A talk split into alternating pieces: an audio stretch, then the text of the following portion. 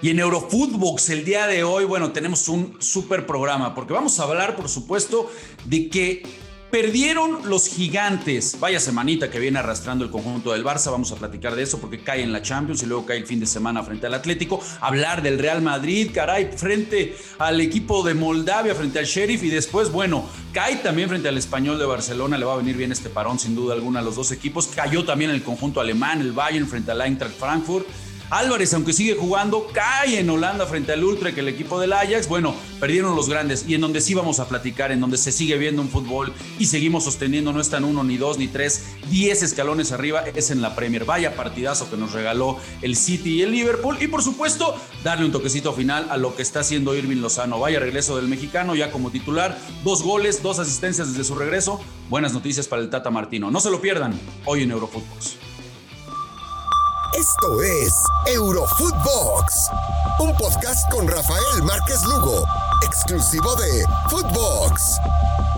Hola amigos, ¿cómo están? Qué gusto saludarlos y volvernos a encontrar en un episodio más de Eurofootbox para platicar en este inicio de semana, pues con todo lo que ha sucedido en las mejores ligas de Europa y hoy con el placer de acompañar a mi buena amiga Milena Jimón. ¿Cómo estás, Mile? ¿Cómo estás, Rafa? Un gusto estar aquí después de lo que ha sido un fin de semana vibrante donde los grandes de Europa terminan sucumbiendo y así ha sido entonces eh, la lucha por el liderato en la tabla de clasificaciones. Y ahí es en donde vamos a platicar precisamente, Mile, porque pues los poderosos cayeron, cayó el Barcelona, cayó el Madrid, cayó el Bayern, el PSG, el Ajax también cayó en Holanda, pero vamos a empezar con la semanita, si te parece, de los dos grandes de España, mi querida Milena, porque vaya semanita que tuvieron. Primero arrancamos con el conjunto Blaugrana, que a mitad de semana, bueno, le dieron un estate quieto en competencia europea, un, eh, digamos que lo ubicaron en su realidad al conjunto de Kuman, le pone tres el Benfica. Y después del fin de semana, pues ya sabíamos que venía un partido muy complicado frente al Atlético de Madrid se hablaba de que ya estaba pues en un vilo eh, la permanencia del holandés, incluso en la conferencia de prensa Mile previo al partido frente al Atlético, se le vio, me parece, bastante sarcástico a Ronald Koeman, que le deja un mensajito, ¿no? Ahí de que su momento más triste fue la partida de Messi, que si él hubiera tenido dinero, Messi no se iba. Es decir, me parece que también le tiro el mensajito por ahí al presidente, a la porta, que termina con, por confirmarlo y dice, bueno, pase lo que pase, va a seguir el holandés. Vamos a arrancar con el conjunto Blaugrana. ¿Cómo lo ves, mi querida Mile? Mira, sí, es una crónica de una muerte anunciada, ¿no? Ya sabíamos que esto iba a ocurrir, eh, evidentemente Evidentemente el Atlético de Madrid es un equipo más trabajado, con menos problemas institucionales, con una plantilla quizás más profunda que la del Barcelona. Y bien lo decías, Ronald Koeman eh, se notaba como triste eh, y, lamentando, ¿no? Eh, por lo menos en la cuestión corporal, lo que está sucediendo, pero es, positivo dentro de toda esta tragedia que sufre el Barcelona el, el hecho de que Laporta haya salido a respaldarlo antes del partido y, decir que a pesar de, de, la derrota o de una posible derrota, o sea, estaba abriendo ya el paraguas, iba a continuar Ronald Koeman. Esto me parece que está bien por el club, por el entrenador, por los chicos que estaban en la cancha también, porque final eh, eh, esa incertidumbre genera también eh, posibilidades de perder un compromiso donde en definitiva se vio muy inferior al Atlético de Madrid y donde Luis Suárez tuvo esa revancha, ¿no? mandándole además el recado del telefonito a Ronald Koeman que fue quien lo despidió.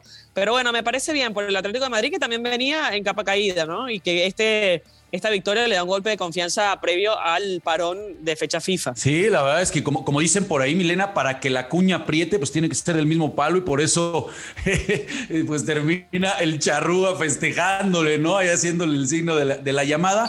Pero bueno, hoy, hoy tenemos que decirlo, eh, pareciera que uno, uno es un equipo pues mediano, con todo respeto, ¿no? Uno analiza los planteles, Milena, del Atlético de Madrid, simplemente cuando el Cholo Simeone tiene que, tiene que voltear al, al, banco de suplentes, te encuentras a Tripié, te encuentras a Griezmann, te encuentras a Correa, que entra por Joe Félix, que se manda un partidazo, es decir, y, del otro lado, bueno, tienes que echar mano de Sergi Roberto, por supuesto de Ansu Fati, por Felipe Coutinho, que yo prefiero 20 mil veces de inicio a Ansu Fati como esté, como esté, pero hay que echarlo a andar porque es muy poco el, amor para gastártelo en celos para el equipo de Barcelona. Necesitan gente arriba. Este, pero sí, bueno, tienes a Luke de Jong, imagínate, ¿no? Yo creo que este equipo de Barcelona, y lo habíamos platicado previamente, sí en esta reestructuración le va a costar muchísimo, ¿no? Vemos a Dest jugando a perfil cambiado como lateral izquierda, Mingueza de lateral derecho y no te genera nada de profundidad, no son ordenados para defender, y sí, la verdad me parece que va a ser pues complicado este, este nuevo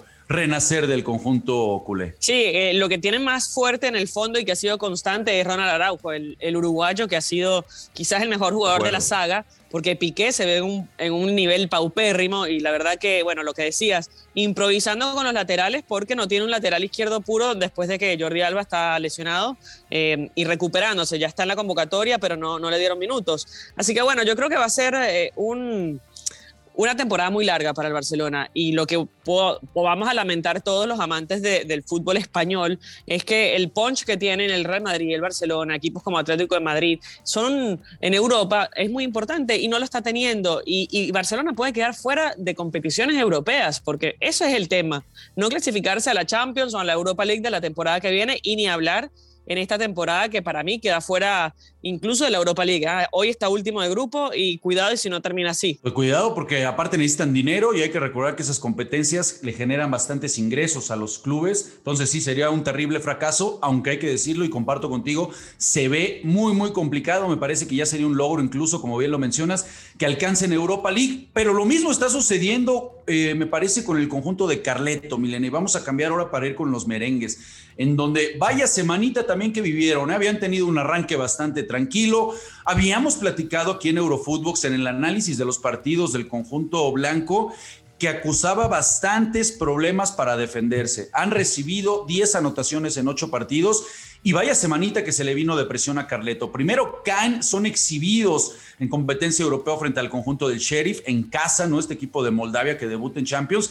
Y después, bueno, pues después por si fuera poco, caen frente al español. Me animaría a decirlo, Milena, en la peor exhibición que hemos visto en lo que va de este arranque de competencias para el equipo del Real Madrid. Bueno, son tres partidos sin ganar. O sea, habían empatado con el Villarreal en, la semana pasada en Liga, después vienen con esa derrota ante un equipo amateur prácticamente que es el Sheriff en Champions y en el Santiago Bernabéu. Y ahora pierden frente al Español, que es un equipo que acaba de ascender a Primera División. Es una semana terrible para Carleto Ancelotti, que, insisto, para mí no solo tiene dificultades en cuanto a las ausencias, porque bueno, sabemos de la lesión de Mendy, de Marcelo, de Carvajal, de Ceballos y ni hablar de Gareth Bale, que para mí no se incorpora más en toda la temporada, eh, sino que no consigue una dinámica en el fondo, ¿no? Con Nacho, con Militao, con Alaba, y esta vez utilizó a Lucas Vázquez, había utilizado a Valverde, ¿no? De lateral derecho en otra ocasión, y acá vimos las falencias que tiene Lucas Vázquez como defensor. La verdad no me gustó nada el partido y coincido contigo. Para mí fue el peor partido que tuvo el Madrid porque frente al Sheriff fue distinto. Fue un equipo que, que, atacó, que buscó, eh, que no tuvo la puntería. Pero contra el español fue un equipo de bajo rendimiento y, la verdad que se vio muy paupérrimo eh, el ataque. Más allá de que Karim Benzema tuvo un par de oportunidades, y bueno, al final termina siendo él el que descuenta. Sí, Benzema siempre se cuece aparte, ¿no? Es el goleador, es el, tipo con más asistencias, vive, vive, su mejor momento sin duda alguna, pero no te, no te termina alcanzando al final. Y hoy sí fue muy criticado Carleto. Hoy en la prensa española, Milena, y tú conoces muy bien, salen a decir que eh, Carleto con tantas modificaciones pues ya termina confundiendo al mismo Valverde, que ha jugado de volante, que ha jugado de lateral. Se habla de que también a Camavinga, que me parece que en sus inicios demostró ¿no? capacidad, también hablan de que lo termina por confundir, por tanto cambio de posición, lo mismo con Alaba, Nacho, ya lo mencionabas. ¿Qué tanto podemos eh, eh, pensar realmente que están o le están dando mucho o sí me parece que tiene mucha responsabilidad en este momento Carleto? Sí, acá es todo del entrenador, ¿eh? porque él no había quedado satisfecho con el juego colectivo de Camavinga en ese partido que debutó como titular hace un par de semanas, creo que fue contra el Villarreal, pero, pero a ver, yo creo que es un equipo que si lo trabajas eh, con un 11 básico va a andar, porque es un equipo con profundidad, es un equipo con, personalidad, tiene tres en la mitad de la cancha que son fantásticos, Kroos, Modric y cualquier otro que pongas, porque Casemiro evidentemente también eh, está tratando de ver minutos, de hecho vio minutos eh, en este compromiso, pero a ver, yo creo que no tienes que tocarlo mucho para que funcione, ¿ves? Y, y eso es lo que me parece de Carleto Ancelotti, que juega con los laterales, que juega con, con Alaba de lateral izquierdo, cuando para mí eh, lo mejor que ha hecho Alaba es de central. Entonces, úsalo a Nacho de lateral derecho, búscate un, sustituto en el lateral izquierdo y, juega con Militao y Alaba eh, como pareja de centrales. No tienes que inventar mucho, pero bueno, eh, lamentablemente fue uno de los peores partidos y, bien que le sienta, y lo decía en conferencia de prensa, este parón porque va a permitir trabajar con los que se queden, porque hay muchos que se van a sus selecciones europeas y a sus selecciones sudamericanas. Así que bueno, vamos a ver qué ocurre con este parón si le da un aire fresco a, este Real Madrid. Bueno, que hablando del parón, llama la atención que en la selección eh, española de Luis Enrique, bueno, nuevamente ningún futbolista del Real Madrid en la convocatoria. Raro, ¿no? Si llama la atención no ver a ningún futbolista merengue. Es que no hay, no hay un jugador que destaque. Nacho lo pedían para la Euro, pero la verdad que hoy lo estamos viendo como, eh, o al principio de la temporada lo vimos como el personaje principal en la saga y no brilló.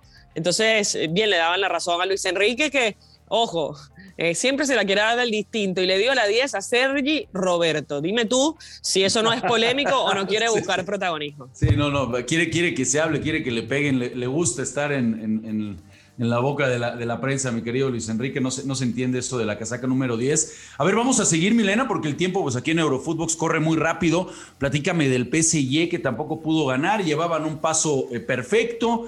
Eh, dieron un golpe de autoridad a mitad de semana ganándole al Manchester City, siendo letales, a pesar de que me parece que el Manchester City dio un grandísimo primer tiempo. Bueno, no, no tuvo pegada, cosa que sí tuvo el equipo parisino.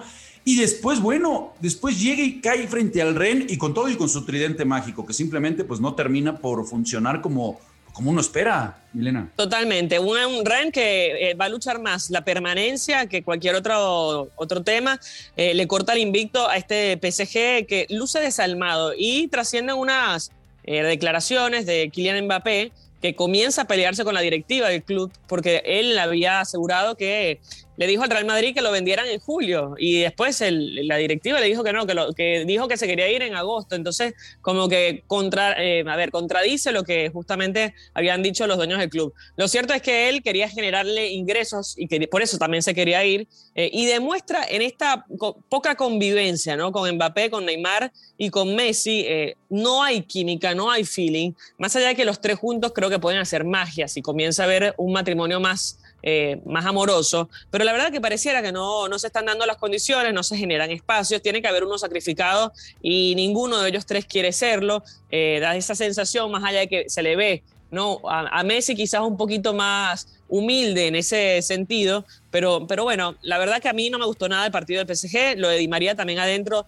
también fue como una ausencia de, de un jugador que se sacrifique y ayude a defender, porque Berratti y Gay no, solos no, no podían contra el ataque del Rennes. Pero bueno, a mí es un equipo que no tiene alma, que hay que buscarle, incentivarlos de otro ángulo y no sé qué va a ocurrir, ¿ah? porque tiene jugadores extraordinarios, pero que todavía no pueden comulgar juntos. De inmediato empiezan los cuestionamientos y creo que ya sabes por dónde voy. Pochettino es el, es el indicado para manejar un plantel así, porque no es un tema de cancha, estoy convencido. Es un tema de la famosa mano izquierda, del convencimiento, de cómo llegarle al futbolista. Ejemplos como el mismo Sidán, como el mismo del Bosque, que esa es la especialidad.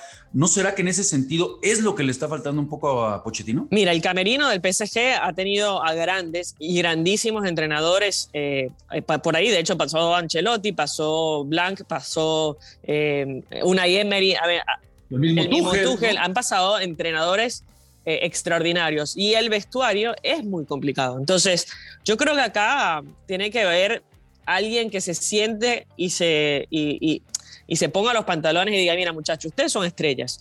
Y esta temporada tienen que hacer como grandes estrellas que son. Si ustedes se pasan la pelota, hagan y deshagan. A ver, él no Pochettino no tiene que encargarse de decirle, Tú vas a jugar pegado a la izquierda, vas a hacer diagonales de este estilo, tirar centro y atrás va a estar. Porque estos muchachos saben jugar al fútbol. Lo que tienen que hacer es poner orden de la mitad de la cancha para atrás y que estos tres hagan magia adelante. Lo que pasa es que no hay, eh, no, hay química. Entonces, cuando no hay química en el fútbol, vimos algo con ese taquito que le dio Mbappé a Messi, el gol de Messi eh, hace unos días, ¿no? Pero, pero eso es lo que falta, que los deje, que, que se sienten, que, entiendan que ellos tres pueden hacer magia y sí enderezar lo que está ocurriendo atrás, que para mí eh, sí va a haber. Era también un diagnóstico de lo que venía haciendo la temporada. Si están los tres arriba haciendo goles, pero atrás también te marcan, va a ser un, tema complicado. No, se defiende bien y por supuesto que ya también toda la gente empieza a apuntar al debut de Sergio Ramos. Vamos a ver si con Sergio Ramos eh, eh, esta, esta tendencia de lo mal que se defiende el conjunto del Paris Saint Germain de cierta manera puede cambiar. Lo que no, lo que no cambia y me parece, Milena, estarás de acuerdo conmigo, es que hoy tenemos que hablar de la Premier y no está uno, ni dos, ni tres, me parece que está diez escalones ya arriba de las demás ligas. Lo que presenciamos el fin de semana, el encuentro entre el conjunto de Liverpool y el Manchester City, bueno, Mile, Platícame, por favor, porque ese sí fue fútbol. Eso fue de lo mejor que hemos visto en los últimos tiempos. Un partidazazazo. Sí, un partidazo. Qué, qué semanita también del City. ¿eh? Le tocó jugar con todas, con el Chelsea la, jornada pasada, con el PSG y ahora con el Liverpool, ¿no? Y la verdad que fue un partido extraordinario, lo dijo Guardiola en la conferencia. Dijo, por eso es que me encanta la Premier por partidos como este. La verdad que se respetan mucho los dos entrenadores y, y esto hay que decirlo también. Y son dos equipos que sin duda son los candidatazos junto al Chelsea a quedarse con con esta Premier League. Nos dieron un deleite de fútbol, Mané, Salada por un lado, Phil Foden y Kevin De Bruyne, que tuvo un partidazo que lo necesitaba el belga, porque hacía rato que no era tan protagonista como lo fue en este choque. Pero a mí me encantó este, este partido, a pesar del empate, y, me parece que fue justo, ¿no? Porque en un partido donde al principio quizás el City fue más superior en Anfield, después en el segundo tiempo el Liverpool tuvo más oportunidades Así que bueno, fue maravilloso y bienvenido sea este empate para que no se quedara sin puntos ninguno de los dos. La, exposición, Mile, de, de, de 12 técnicos que dominan perfectamente, ¿no? Ya lo decías, un primer tiempo con ese no tiquitaca, porque tampoco le gusta así a, Guardiola que se mencione, pero sí con esas posesiones, esa, movilidad, esa versatilidad para, para abrir los espacios, un fútbol, la verdad, bastante agradable. Y del otro lado, ese rock and roll, como lo menciona el mismo Jürgen Klopp, ¿no? Con esa explosividad, con ese cambio de ritmo que te ofrecen Sadio Mané y Mohamed Salah cuando andan bien, que parece que están nuevamente en su mejor momento. Entonces, sí, comparto contigo, la verdad que fue un partidazazazo el que nos regalaron. Y sí, eh, eh, voy, a insistir y voy a repetir mi comentario. La Premier, la que deleite y parece que sí está, no uno, varios escalones por, por arriba de los demás. Preguntarte, Mile, antes de irnos, pues el que no cree en nadie es el conjunto del Nápoles, que simplemente no pierde, va invicto en el calcio. Y bueno, con la buena noticia de Kirby Lozano, después de ese tremendo golpazo, cirugía y demás que tuvieron que realizarle, pues vaya regreso. En cuatro, en cuatro partidos desde que regresó tiene dos anotaciones, tiene dos asistencias y ya arrancó como titular ahora en la victoria del fin de semana frente a la Fiorentina. ¿Cómo has visto el arranque del equipo napolitano? No, me encanta, me encanta el equipo de Spalletti. La verdad que creo que ha sido uno de los equipos revelaciones en, continuidad. Eh, bien lo decías también, está invicto y tiene piezas que cuando entran cumplen sus funciones y eso era lo que hablaba de Irving Lozano, que cuando le han dado la oportunidad de ser titular, bueno, acá un gol para igualar y también también lo tiene a Lorenzo Insigne, que cuando está también eh, la rompe, el mismo Fabián Ruiz, eh, el, mismo Osimen, que es un gran delantero. A mí me gusta mucho este Napoli, que es líder y le sacó ya dos puntos al Milan, así que me parece que es candidatazo para quedarse con, con el calcio esta temporada. Pues hay que estar también muy pendiente de lo que suceda ahí, Miles. Se nos acabó el tiempo, pero como siempre, amiga, pues muchísimas gracias por acompañarnos aquí en Eurofootbox. Gracias a ustedes. Bueno, Bayern Múnich fue el otro que cayó, así que bueno, eh, va a ser una linda semana de, competiciones europeas. Vamos a estar atentos a lo que ocurra con el parate de Nations League y un placer para mí siempre hablar contigo, Rafa. Muchísimas gracias, Mile. Y por supuesto, gracias a todos ustedes, amigos, que se dan cita de lunes a viernes para escucharnos aquí en Eurofootbox. Les mandamos un fuerte abrazo. Por supuesto, no olviden de seguirnos en nuestras cuentas personales, escucharnos en Spotify nos vemos mañana, banda. Un fuerte abrazo. Esto fue Eurofootbox con Rafael Márquez Lugo, un podcast exclusivo de Footbox.